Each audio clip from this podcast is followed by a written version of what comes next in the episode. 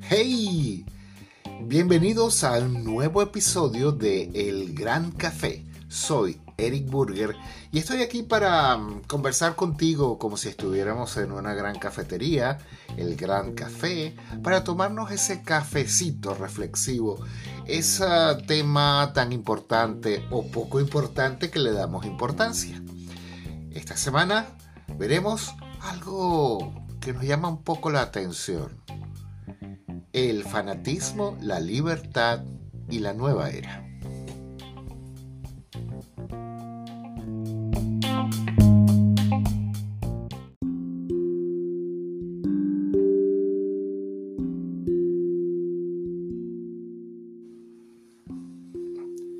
Hace poco, hace algunos días, estaba siguiendo um, las conferencias, las charlas de una persona a la que consideraba pues, bastante equilibrada dentro de sus opiniones y que me, me aportaba muchísimo dentro del tema filosófico, eh, el hacer reflexionar a las personas, tenía esa capacidad con una oratoria fantástica.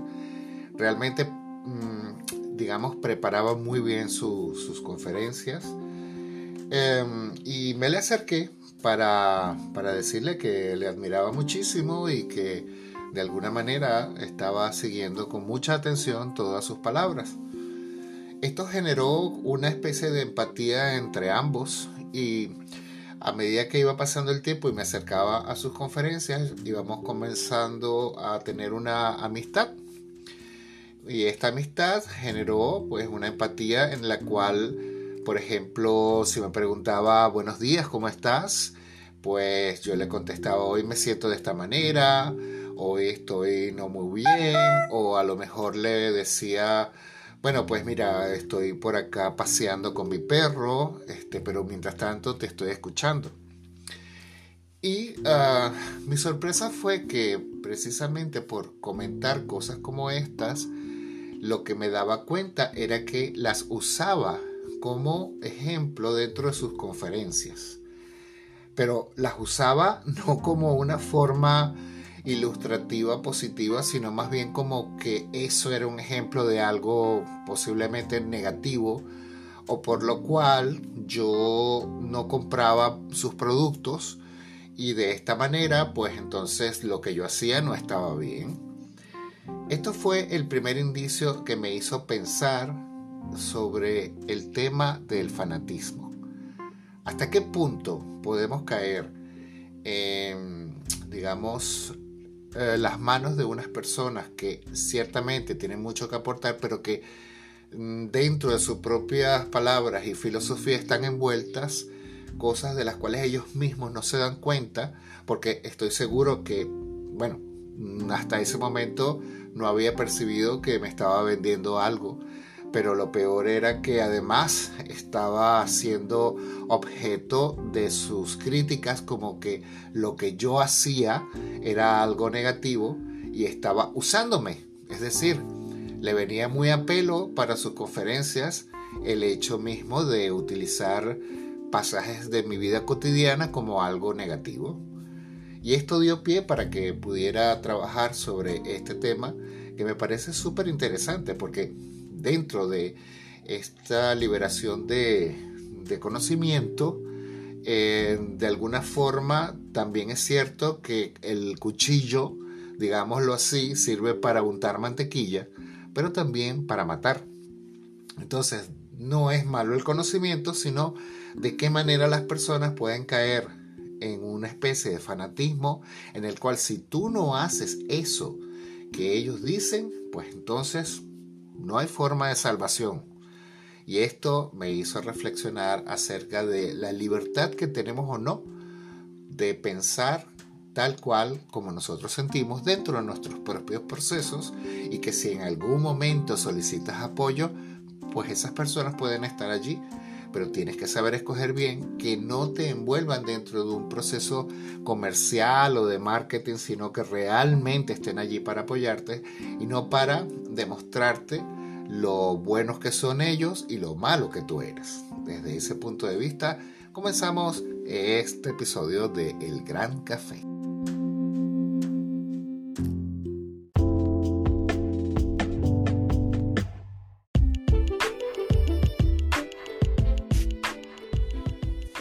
¿Quién eres? ¿Qué quieres? ¿Y hacia dónde vas? Son tres preguntas muy importantes y que no todo el mundo tiene claro cómo responderlas. Son preguntas que te llevan a una evolución personal y a un autoconocimiento muy importante, sin que te induzcan. La gente inteligente contrata coach que precisamente trabajen con la energía y el pensamiento de cada persona con sus propias herramientas para alcanzar objetivos sin inducción alguna, esta es una forma de trabajar diferentes objetivos. Soy Eric Burger. Si quieres, te apoyo con las claves precisas para dar con tus metas. Chao.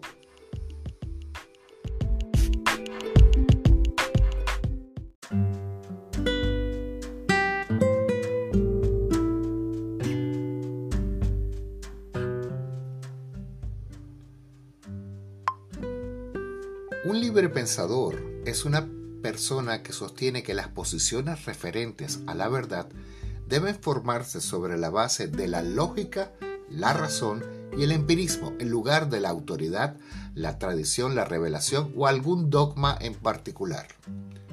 Fanatismo es el apasionamiento exagerado propio del fanático. Digamos que el fanatismo conduce a la intolerancia el filósofo mexicano Adolfo Menéndez Sanará, en su ensayo Fanatismo y Misticismo, revela que desde los enciclopedistas del siglo XVIII se empezó a combatir el fanatismo. Este fenómeno de nuestra cultura occidental ha de tener paralelos en otros lugares y épocas. Aquí solo le interesa al filósofo por lo pronto, la exacerbación en contra de las religiones, especialmente la cristiana, que desde la Revolución Francesa es calificada de fanática, sin distinguir entre la forma simplemente religiosa que algunos hombres practican y la de esa otra especie de individuos de ánimo exaltado y preocupación enseguecedora hacia una determinada doctrina que motiva un exceso de creencia en esta exclusión de cualquier otra que causan acciones frenéticas en su defensa. Así, entendido, el fanatismo no solo es religioso, sino también puede ser político, literario, artístico, de cualquier tipo de pensamiento. En algunos casos, hasta la amistad y el partidarismo por una persona, cuando se ha hecho encarnar una idea, pueden ser tachados de fanáticos. El amor, en cualquiera de sus formas, casi siempre por su exaltación, motiva actitudes defensivas para garantizar la posesión del sujeto amado, que se convierte en el cristal a través del cual se mira el mundo. El fanatismo lo representa la persona mm, de un joven de cabellos hirsutos que lleva en la mano un libro que significa la idea que convierte en su objetivo único y en la otra el puñal, signo de la arbitrariedad agresiva de la pasión desbordada. Voltaire decía que cuando el fanatismo ha gangrenado el cerebro, la enfermedad es incurable, porque es corrosivo, enemigo de la libertad, del progreso, del conocimiento y el responsable por asesinatos, genocidios, masacres, guerras, persecuciones, injusticias y violencias de todo tipo. Tiñó y tiña de sangre, vergüenza y atraso la historia en lo político, social y religioso. Por ejemplo, pasó con las cruzadas, la Inquisición, el genocidio de los indígenas, el holocausto del Ku Klux Klan y con las ideologías fanáticas que alimentan actos terroristas como con el nazismo, el fascismo y otros ismos que sobreviven en nuestras sociedades.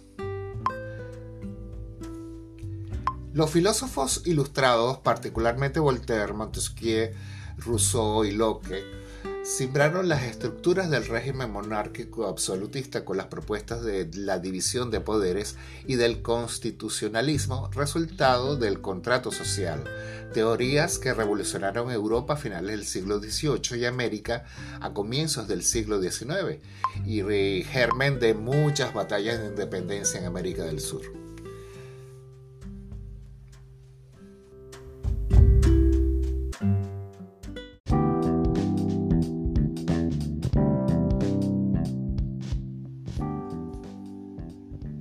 Confucio, después de haber visitado a un anciano Lao Tse para pedirle consejo en materia de etiqueta y ceremonia, nos dice, de los pájaros se tienen alas para volar, de los peces que tienen aletas para nadar, de los animales salvajes que tienen pies para correr.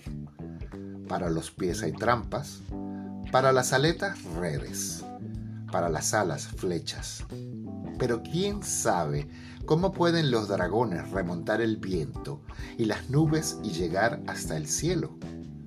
Hoy le he visto y es un dragón. Estas palabras nos indican básicamente que todo tiene para mí un doble sentido. Es decir, podemos interpretar las cosas de una forma y de otra.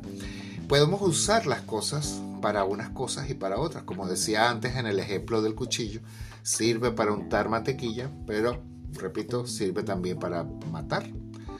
Entonces, es depende cómo usemos las palabras, es depende cómo usemos el pensamiento. El pensamiento en este caso, por ejemplo, reflejado por Confucio, tiene mucho que ver con las ideas. Estas ideas en donde verdaderamente si eres libre eres capaz de reflexionar, eres capaz de tomar tus propias decisiones y no dejarte inducir por nadie. Cuando se refiere a las alas para volar o las aletas para nadar, sí, son elementos que tenemos y los, mm, digamos, nuestros elementos para poder em, optar o decidir de qué forma nosotros queremos funcionar con esas herramientas. En este caso, lo que quiere decir precisamente es eso. ¿Cómo podemos usar nuestro pensamiento?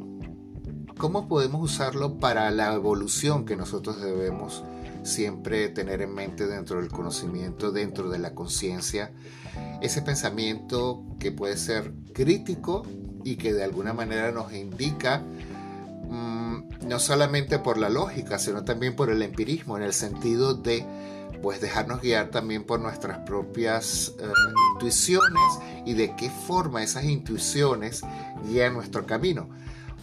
Cuando me sucedió el caso que nombré al principio de la persona que de alguna forma eh, me hizo ver como que eh, yo era como muy importante para, para esa persona, eh, porque le aportaba cosas, pero luego cuando me di cuenta que esas mismas cosas que yo le estaba aportando las estaba usando en contra mía, me di cuenta que al mismo tiempo esto era una lección. Ha sido un maestro de esta persona, ha sido un maestro de enseñarme exactamente dónde me tengo que ubicar. Es cierto que siempre le he huido al fanatismo, siempre en toda mi vida, tanto desde el punto de vista político como el punto de vista religioso. He huido de todo ese, ese problema del dogma de fe, de creer a pie juntillas en todo, porque de alguna manera también todo es relativo. Quizás, no sé si sea lo mejor, pero en mi sistema de creencia está insertado de alguna forma el conocer a fondo más las cosas. Muchas veces yo he cometido los errores de creer a pie juntillas en algo sin eh, explorar completamente cómo, cómo es ese algo y me ha hecho, de alguna forma he tomado decisiones en las cuales luego me he dado cuenta que me equivoqué.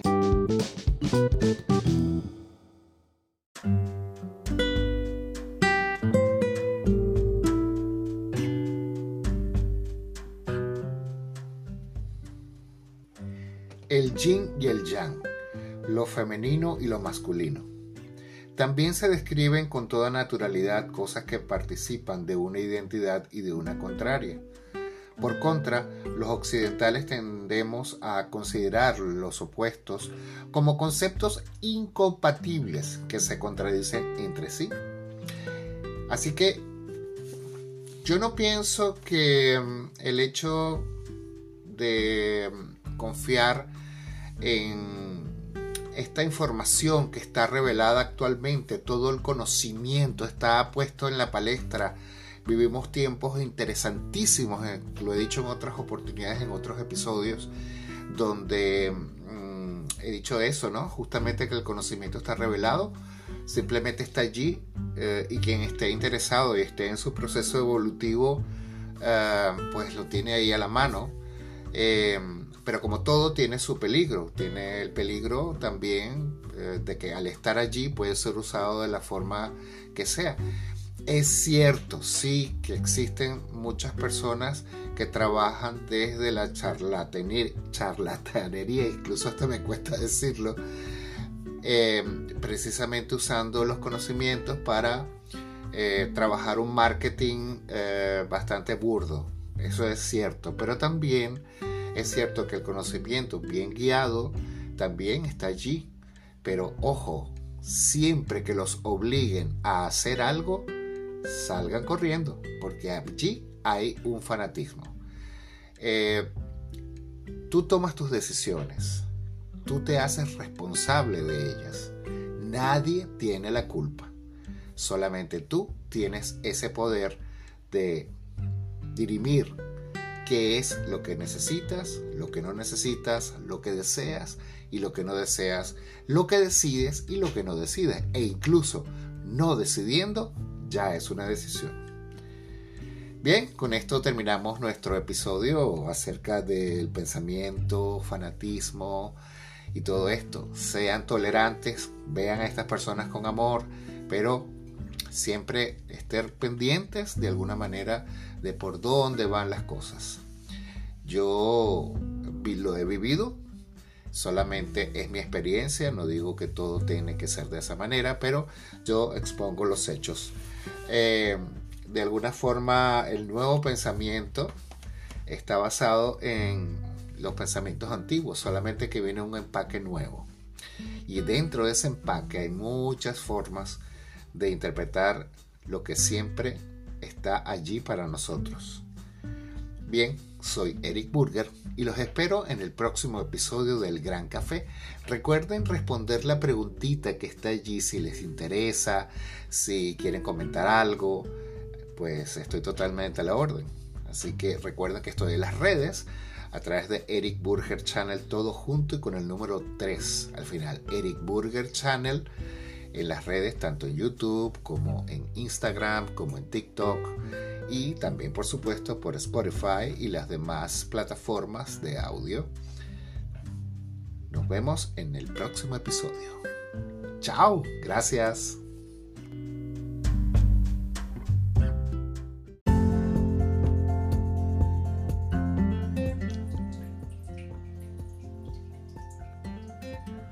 Hola mis amigos, bienvenidos a un nuevo episodio de El Gran Café. Soy Eric Burger y estoy aquí para acompañarles durante unos cuantos minutos en forma especial. Esta vez estaremos um, recopilando información acerca de las buenas noticias y cómo influyen en nosotros, porque en contraposición de las malas noticias tenemos la tendencia a no escucharlas. Así que eh, quédense conmigo y les propongo este tema, las buenas noticias. Eh, por cierto, esta vez en esa recopilación estaré transmitiendo desde eh, la aplicación Clubhouse, en donde hemos creado esta sala de Cafecito y donde algunas personas muy importantes estarán opinando al respecto. Así que si escuchan que se para la grabación, déjelo rodar porque hay una, una edición de este espacio. Así que los invito a quedarse con nosotros y ¿qué es esto de las buenas noticias? Dame una buena noticia, yo también te daré una.